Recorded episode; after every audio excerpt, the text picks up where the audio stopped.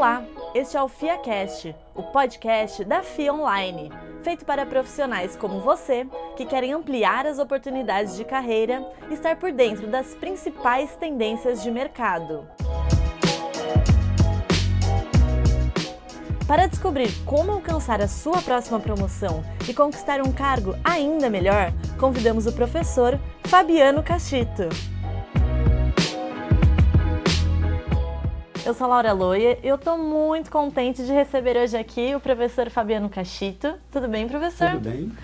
Hoje o nosso bate-papo vai ser sobre conquistar o próximo passo na sua carreira, olhar para o próximo cargo, ir em busca desse crescimento profissional. Professor, conta um pouquinho para a gente como foi a sua trajetória profissional. Bom, é, eu comecei no, no mercado de trabalho, como todas as pessoas da minha geração, um pouco mais novo, e naquele emprego que aparece, né? O primeiro emprego que aparece, que geralmente é uma indicação de um parente. Então eu fui trabalhar na área de vendas, na área comercial. Mas quando eu entrei no mercado de trabalho, na década de 80, o Brasil vinha passando por uma crise muito grande, uma crise econômica muito séria, já de, de algumas décadas. E em um determinado momento da minha carreira, eu fiquei ali quase um ano desempregado. E quando eu voltei a trabalhar, eu consegui um trabalho na, na então na empresa Brahma como repositor de supermercado. Eu já tinha sido vendedor, já tinha atuado como vendedor, mas comecei a ser repositor de supermercado. E aí eu precisava crescer profissionalmente, né? Eu precisava buscar oportunidades. Então eu comecei a trilhar dentro dessa área comercial uma série, toda a estrutura de cargos. Né? Então, depois de, de repositor, você, é, o próximo cargo normalmente é assistente de vendas. Então, depois fui assistente de vendas, ainda nessa mesma empresa, fui vendedor, supervisor de vendas, gerente de vendas, gerente comercial, até ser diretor comercial de uma distribuidora de bebidas é, no, no, início da década de 2000. Muito interessante, professor. E, e, a dúvida que me vem é a seguinte: no momento em que o senhor estava como repositor comercial, dando o próximo passo, você já planejava sua carreira como um todo, né? Ó, hoje estou como repositor, um dia quero estar como gerente, diretor, ou na verdade a sua estratégia era justamente para o próximo passo? Bom, vou, vou ser bem sincero com você, Laura. Quando eu era repositor, eu tinha que carregar carga, né? carregar caixa de cerveja. Então eu olhava para o vendedor que chegava ali no meio do dia onde eu estava, no supermercado que eu estava, todo arrumadinho né, no carro da empresa. Eu falava, gente, eu estou aqui trabalhando, batendo caixa, esse cara chega aqui numa boa, tranquilo. Não, agora quem eu quero ser esse cara aqui. E meio que assim, de uma forma não intencional, o que, que eu fiz? Eu olhei para ele e pensei, o que, que essa pessoa sabe que eu não sei? Que competência que ele tem que eu não tenho? Para dizer a verdade, nem usava esse termo na minha cabeça, competência. O que, que ele sabe que eu não sei? e tentei desenvolver essas competências para quando tivesse uma oportunidade eu pudesse ser o, o escolhido. E foi o que aconteceu. Quando te, teve uma oportunidade na área de vendas, eu fui escolhido para ser vendedor. E aí este esse modo de pensar eu fui cada vez mais organizando esse modo. Então eu comecei a olhar para o supervisor e falava, pô, esse cara tem um carro melhor que o meu, esse cara trabalha um pouquinho menos que eu e ganha mais, então eu quero ser esse cara. Mas aí as competências eram um pouco mais complexas, ele já precisava saber liderar, ele já precisava saber um pouco mais da, da área comercial. E isso eu fui fazendo de certa forma muito é, naturalmente nesses primeiros cargos. Só que aí quando você chega nos cargos mais gerenciais, isso começa a tomar uma outra estrutura. Eu comecei a fazer realmente planejamentos, planejar a minha carreira para entender que passos eu deveria dar. Eu adotei desde esse período o seguinte, a seguinte prática que eu até hoje explico, ensino em palestras. Eu escrevo o meu currículo atual, o currículo que eu tenho hoje, e eu escrevo o currículo do cargo que eu quero ter. Então, qual o cargo que eu quero ter? Ah, esse aqui. Então, eu vou comparar esses dois currículos e vou dizer, olha, eu preciso desenvolver essas competências, eu preciso aprender isso aqui, eu preciso fazer esses aprendizados. E muitas vezes a gente acha que assim, é fazer um curso, lógico, estudar é importantíssimo, fazer cursos, diplomas são importantes, mas muitas dessas competências, muitas vezes, não são aprendidas em um curso, elas são aprendidas no cotidiano, né? são aprendidas com outras pessoas. É, quando eu, eu percebi, por exemplo, que para ser um gerente eu precisava é, ter um bom network, eu precisava ser líder, muitas coisas eu busquei em cursos, muitas coisas eu busquei com outras pessoas. É uma, uma prática que também eu, eu sempre sugero que as pessoas usem e que eu uso é tenha sempre um mentor. Chegue para uma pessoa que mesmo que naquele momento você acha assim, essa pessoa é inalcançável, não é, muitas vezes as pessoas são alcançáveis. E peça opiniões para ela, fale com ela, converse com ela. Muitas vezes o que para ela é só um bate-papo ali pode mudar a sua carreira completamente. Com certeza. É, para o senhor, além da, das competências técnicas, quais são as competências-chave hoje que um profissional precisa desenvolver para estar competitivo nesse mercado é, de muitas transformações, um mercado dinâmico? Eu vejo assim, é, as competências técnicas elas vão mudar sempre, né? É, a cada dia surge um conceito novo, a cada dia surge uma inovação que você vai aprender, ter que aprender tecnicamente. Então hoje você está falando de indústria 4.0, você está falando de big data, de uma série de é, conceitos que são muito novos, mas que precisam ser aprendidos. Agora, o conteúdo técnico, a competência técnica, ela não é diferencial. Ela só vai te colocar no jogo. Você vai conseguir ser contratado por causa daquela competência. Se você quiser se destacar, a maioria das competências que são fundamentais, na verdade, são competências comportamentais. Então, saber falar em público. As pessoas se preocupam muito em fazer palestra, em fazer curso de oratória, muito legal. Eu até dou treinamentos de oratória. Mas saber conversar com as pessoas no cotidiano é tão importante quanto fazer uma palestra. E muitas vezes eu não sei fazer isso, porque para saber conversar bem, eu preciso primeiro aprender a escutar, que é uma coisa que normalmente as pessoas não sabem fazer. Outra competência que para mim é fundamental e muitas vezes não é ensinada na sala de aula, em cursos, é saber trabalhar em equipe. É, eu dou o seguinte exemplo, lá.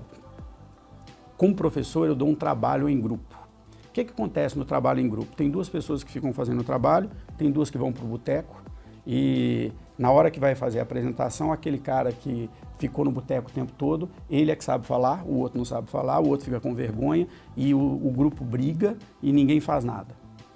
E no trabalho é a mesma coisa, a gente observa a mesma coisa no trabalho. Você faz um grupo de, de trabalho para um projeto, para um objetivo específico dentro da empresa e o grupo não consegue trabalhar bem. Alguma pessoa, o ego entra no meio, algumas pessoas querem se destacar. E saber trabalhar em equipe é assim: eu sozinho não sou tão bom quanto dois ou três. Né? Sempre uma pessoa vai saber mais coisas do que eu, vai ser melhor em algo. Agora, saber trabalhar em equipe é também deixar o ego em casa, é aceitar a opinião do outro, é aceitar que o outro sabe mais do que você sobre aquilo, o que são coisas muito difíceis para nós no cotidiano. Então, respondendo a sua pergunta, as competências comportamentais, elas são fundamentais para que você se desenvolva profissionalmente. As técnicas, elas vão abrir a porta. O diploma, ele abre a porta. O que faz você destacar lá dentro é a sua capacidade de relacionamento com as pessoas, de saber conversar, saber trabalhar em equipe, saber liderar as pessoas, são competências fundamentais. E são competências muito complexas, né, professor? Bem mais complexas do que as técnicas, né? Que além do conhecimento, exige também o desenvolvimento de habilidades. E a habilidade vem com o dia a dia, como o senhor pontuou. Quando, quando você fez a técnica de é, escrever o seu currículo e também escrever o currículo que o senhor almejava, como que foi a priorização do seu desenvolvimento? Porque a gente sabe que precisa desenvolver uma série de competências, mas a gente sabe também que o nosso tempo ele é escasso. Sim. Nesse momento, como tomar a melhor decisão, professor? Você falou tempo, mas não é só tempo, dinheiro também é escasso, é né? Então, é, muitas vezes as pessoas param no plano, né? fazem um plano, ah, meu plano é daqui a cinco anos ser gestor da empresa XYZ. Mas o planejamento, o objetivo, ele é só o primeiro passo. O segundo passo é você desenvolver um plano de ação. Então, como que eu é, trabalho isso e sempre que me pedem ajuda nisso, eu, eu explico desta forma. O plano ele vai te dizer tudo que você precisa aprender. Mas, por exemplo, vamos dizer que no seu planejamento você coloque que para você alcançar o cargo que você quer daqui a dois, três anos, cinco anos, o período de tempo que você quiser, você precisa fazer uma pós-graduação ou você precisa, por exemplo, é, falar fluentemente uma outra língua. Isso não é feito em um dia, concorda? Às vezes você, para fazer uma pós-graduação, antes você vai ter que fazer uma graduação, você tem é, algumas competências que são pré-requisitos das outras. Então, a primeira coisa é organizar isso em um cronograma. Então, olha, se eu quero fazer isso daqui a dois anos, hoje eu tenho que fazer isso, amanhã eu tenho que fazer aquilo, daqui a seis meses eu tenho que fazer isso. Então, organizar no cronograma. É, existe uma ferramenta de gestão chamada 5W1H, que ela diz o que fazer, como fazer, onde fazer, por que fazer, quando fazer, que é muito boa para isso, porque ela, você consegue organizar, olha, o que, que eu tenho que fazer, quando eu tenho que fazer isso, como eu tenho que fazer, porque pode ser uma, um curso, pode ser conhecer uma pessoa, pode ser desenvolver um relacionamento, pode ser aprender uma competência. Então, é, nem sempre é simplesmente é, é fazer um curso, né, mas muitas vezes é conhecer uma pessoa que vai ser importante na sua carreira. E junto com esse plano, você precisa fazer também um orçamento. Porque se a gente fosse tivesse dinheiro para fazer tudo que a gente quer, né, todos os cursos, todas as experiências, todas as viagens que a gente quer fazer, seria ótimo, mas nem sempre a gente tem. Então você tem que priorizar. Olha, eu quero fazer tudo isso, mas este é mais importante. Este vai ter um impacto maior. E, e, é interessante que muitas vezes nós pensamos muito nessas competências técnicas, mas vamos deixando de lado algumas coisas que são fundamentais, como por exemplo relacionamentos. É, vamos supor que você pense assim: eu quero mudar de carreira, não estou satisfeito com a minha carreira, eu quero fazer um, uma mudança de carreira. Normalmente o que as pessoas pensam assim, olha, então eu vou fazer um curso que vai me dar o ensinamento sobre essa carreira. Fundamental, você tem que fazer esse curso, se inscreva agora. Mas para que você mude de carreira, para que você tenha a oportunidade de entrar numa nova carreira, você vai ter que conhecer pessoas que atuam nessa carreira. Porque como que você vai conseguir seu primeiro emprego, sua primeira oportunidade nessa carreira se você não conhece ninguém no mercado? Então, dentro desse seu plano, você tem que ter claramente assim, como eu vou desenvolver relacionamentos que podem me levar a essa outra carreira. Então, que eventos ocorrem dessa carreira? Como é que eu posso fazer parte desses eventos? Onde estão os grupos de discussão sobre essa carreira? Como é que eu faço parte desses grupos de discussão? Onde essas pessoas se encontram? Que barzinho que as pessoas desse tipo de é, profissão se encontram? Eu preciso estar lá, porque é lá que eu vou fazer os relacionamentos que vão me permitir mudar de carreira. Né? Eu, eu, tive essa oportunidade na minha carreira, né? Porque a carreira é uma coisa engraçada. As pessoas pensam assim: ah, eu vou ter uma carreira na vida. Eu vou fazer uma graduação com 20, 25 anos e aí eu vou fazer uma pós, vou crescer e vou ficar nessa carreira a vida inteira. Bom, primeiro, isso não vai acontecer por alguns motivos. Nossa vida profissional está cada vez mais longa, a gente não se aposenta mais com 60, nem com 65, para dizer a verdade, nem com 70 porque a expectativa de vida do brasileiro vem crescendo cada vez mais e as pessoas chegam aos 70, 75 anos de idade. Hoje a expectativa de vida é de 76 anos, lúcidas, né, ativas, querendo trabalhar, então você vai continuar trabalhando. E a sua carreira não vai durar mais do que 20, 30 anos, porque ela vai ser substituída por alguma outra forma de se fazer aquela atividade. Então nós vamos ter várias carreiras né, durante a nossa vida. E quando eu fiz essa carreira, né, eu, eu, eu vinha na carreira profissional é, executiva da área comercial, ela era muito é, interessante, remunerava muito bem, mas quando eu cheguei em um determinado momento, eu falei, não é isso mais que eu quero para o resto da minha vida. E foi quando eu comecei na minha carreira acadêmica. E eu tive que fazer isso, eu tive que começar a fazer relações com pessoas do meio acadêmico. Eu comecei, por exemplo, a ir em palestras, na USP, na FIA, para conhecer pessoas que depois pudessem é, me ajudar nessa transição de carreira. Então, quando você vai fazer esse plano, voltando lá na sua pergunta inicial, quando você vai fazer esse plano de carreira, você tem que ter claramente o seu objetivo, quais as competências que você precisa desenvolver, colocar isso num cronograma né, e num, num orçamento de forma que você priorize o tempo que você tem, o investimento que você tem para tomar decisões que possam realmente ter um impacto né, neste seu plano e te levar até seu objetivo. Professor, quais foram as grandes decisões, as grandes é, competências e conhecimentos que você escolheu desenvolver durante essa trajetória toda? Bom, é, a minha carreira eu divido eh, ela em, em dois ou três momentos cruciais. Né? Então, como eu falei no início, eu fui para o emprego que me arrumaram e fui para a área comercial. Amo a área comercial, gosto, porque eu gosto de negociação, gosto de conversar, gosto de falar. Então, fui por essa área. Chegou um determinado momento da minha carreira que eu alcancei os meus objetivos ali, mas não estava me sentindo feliz, né? A gente tem muito essa questão da nossa relação com o trabalho, né? O brasileiro ele enxerga muito o trabalho como sofrimento, né? Então assim como uma coisa ruim e não é, né? o trabalho é uma coisa faz parte da nossa vida, nós nos definimos pelo trabalho. Quando você conhece uma pessoa, a primeira coisa que ela pergunta é o que você faz, né? E o trabalho ele é fundamental para nós como para definir até quem é a nossa identidade, né? E aí eu comecei a pensar em uma mudança profissional. Né? Eu realmente parei e fiz um plano de cinco anos para buscar uma nova carreira no meio acadêmico. Naquele momento eu, eu identifiquei que o que eu gostaria de fazer profissionalmente seria lecionar. E dentro desse plano né, existiam investimentos muito pesados. É, eu tinha um objetivo muito grande, que era fazer uma pós-graduação, um MBA, e eu escolhi a FIA, na época, isso em 2006, como a instituição que eu queria estudar por representar a qualidade que eu queria, né, o relacionamento que eu ia desenvolver ali. Então, foi, era um investimento muito pesado. E nessa época eu era gerente comercial, gerente de vendas, na verdade, e tinha um, uma premiação estadual na empresa na qual eu trabalhava, que o melhor gerente de vendas ia ganhar um carro. Na época, um carro que hoje valeria aí mais ou menos uns 40 mil reais. E eu ganhei esse carro. Só que eu virei para a empresa e falei assim: não quero carro, me deem dinheiro. Não, nem deixa nem ver o carro, porque se eu ver o carro, eu vou querer o carro. Então, assim, não deixa nem ver, me dá o dinheiro. E eu peguei esse dinheiro e investi no MBA da FIA. Paguei lá à vista e falei: ó, oh, já vou deixar o dinheiro aqui, porque senão eu vou gastar. Então, paguei. E foi o melhor investimento que eu fiz para minha carreira naquele momento, porque ele deu o start para uma mudança profissional. A partir daquele momento eu fiz relacionamentos ali que foram muito importantes na minha carreira, eu é, desenvolvi aquilo que eu vinha buscando. Dali eu já fui para o mestrado e fiz uma, uma mudança de carreira a partir desta decisão. Né?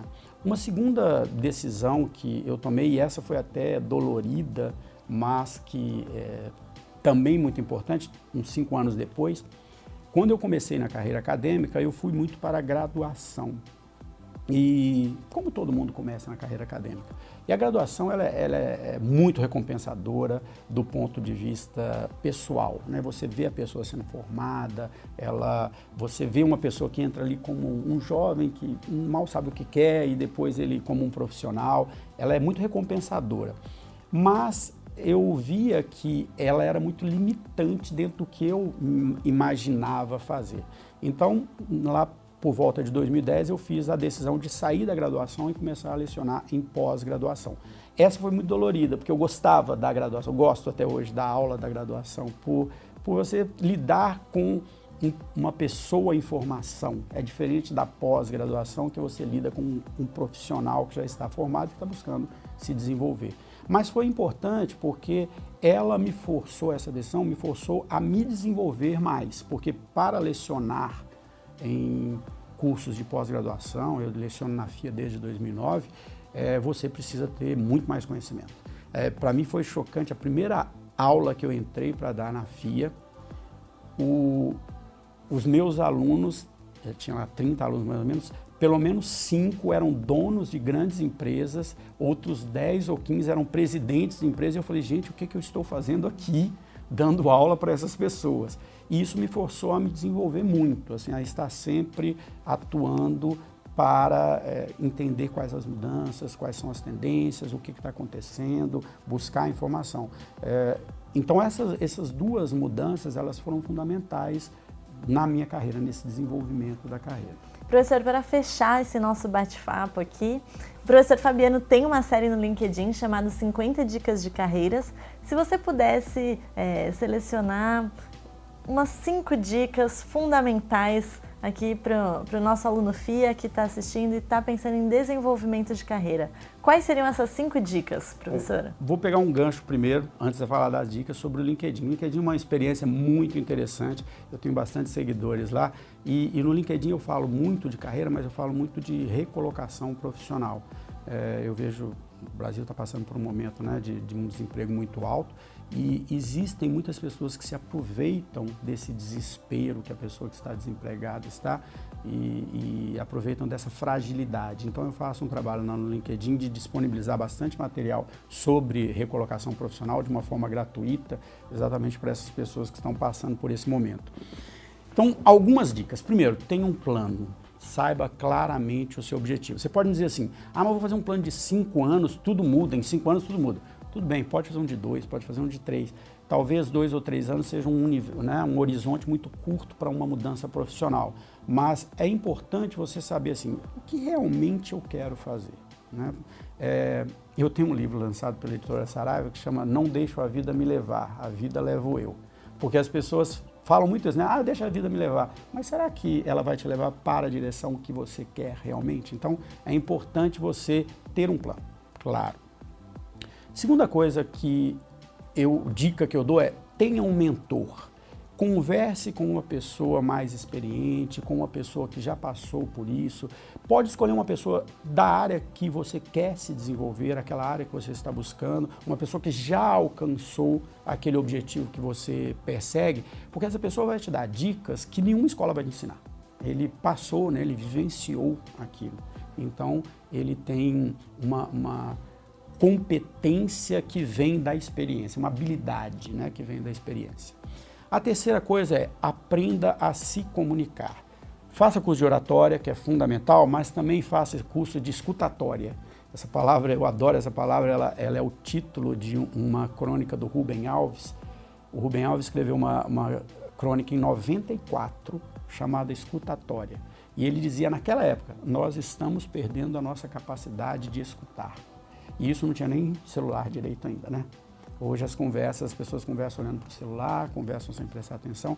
Então, assim, aprenda a se comunicar, a falar em público, a escutar bem, a, a conversar com as pessoas, porque o relacionamento ele é fundamental para o, o profissional bem sucedido. Uma outra coisa importante é não deixe para depois. As pessoas têm muito essa coisa de, ah, eu tenho um plano, mas esse mês não vai dar para eu fazer, esse mês, ah, hoje eu...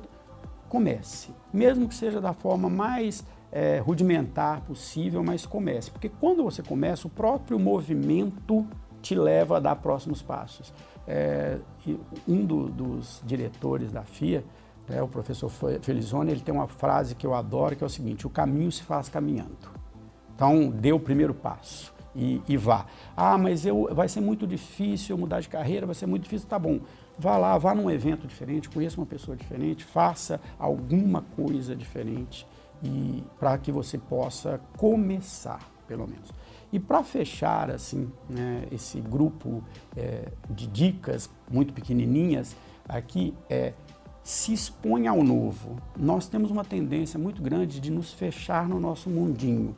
Então eu vou para a empresa converso com as pessoas da empresa, almoço com as pessoas da empresa, vou jogar futebol com as pessoas da empresa, saio da empresa, vou para minha família, convivo com as pessoas da minha família. O seu vizinho pode ser um cara super interessante, a pessoa que está na mesa ao lado pode ser uma pessoa super interessante. Eu tenho uma experiência que eu vivi muito rica sobre isso. Eu sou de contar causos, você já percebeu. Por favor, professor. Eu vou contando causos. É, Durante um tempo, eu tinha um escritório ali na Alameda Santos. E eu ia muito tomar café ali na Cultura. Sempre a gente ia ali na, na Livraria Cultura tomar café. Um dia eu estava lá sentado, ali está sempre lotado, e o, os garçons já nos conheciam. Ele falou, professor, está é, sozinho aí, posso colocar uma pessoa aqui na mesa? Eu falei, pode, tranquilo, põe aí. Aí ele trouxe, era uma pessoa cega. E, e aí o rapaz, né, conversou comigo e falou, oh, obrigado, né? nem todas as pessoas gostam. Eu falei, nem sabe. Primeiro, eu nem sabia. E segundo, qual é o problema? E aí comecei a conversar com essa pessoa. E ele me contando a história dele, de que ele vinha de uma família do interior de, do, do, estado, não era uma família pobre, uma família com boas condições financeiras, mas que pelo fato dele ser cego, é, protegia ele demais, colocava ele numa bolha, assim. E ele tomou a decisão com 16 anos de ir para os Estados Unidos estudar música sozinho, sem ninguém. E lá ele estudou música, se formou, voltou e hoje ele dá aula de música para crianças com, com necessidades especiais. Uma história linda do cara. Se eu não tivesse conversado com ele, eu nunca conheceria essa história. E esse cara depois eu levei para dar palestra nas empresas, dar, dar palestra em escolas. Então, assim, se expõe ao novo, seja conhecer uma pessoa nova, seja fazer um curso completamente diferente de uma coisa que você nunca pensou fazer, é, seja experimentar algo novo. Porque muitas vezes, quando você conhece uma pessoa nova, ela pode te falar uma coisa que nunca passou pela sua cabeça. Você fala, gente, cara, que sacada isso aqui. E isso te faz crescer. E a gente nunca sabe onde estarão as oportunidades, né, professor? É e a inovação é isso também, né? A inovação, muitas vezes a pessoa acha que inovação é um, algo totalmente novo. E muitas vezes não. Muitas vezes é você pegar uma ideia que existe e trazê-la para algo novo. Muitas das inovações que hoje mudaram a nossa vida, como Uber, Airbnb, são coisas que teoricamente já existiam, mas que foram pensadas de uma forma diferente. Professor, muito obrigada. Queria agradecer também ao nosso aluno FIA, que está aqui com a gente, acompanhando. Em caso de dúvidas, deixamos disponíveis os nossos comentários, mandem para a gente que estarei muito contente em passar essas dúvidas para o professor e a gente é, enviar novamente para vocês. Quero agradecer demais e se eu posso dar uma dica, assim, que foi muito importante para mim, né? Foi é, ser aluno FIA foi algo realmente muito importante para mim. A FIA ela tem uma característica que é muito interessante, porque ela re, reúne o que é de melhor no, no, meio acadêmico do Brasil, ela tá, os professores da USP estão todos lá, mas também reúne aquilo que é de melhor do, do meio profissional. Os, os, alunos FIA são alunos de, é, que vivem o cotidiano das empresas e isso é um aprendizado fenomenal. Então eu queria agradecer a oportunidade de compartilhar aqui com vocês, porque como eu digo lá no LinkedIn, compartilhar é aprender.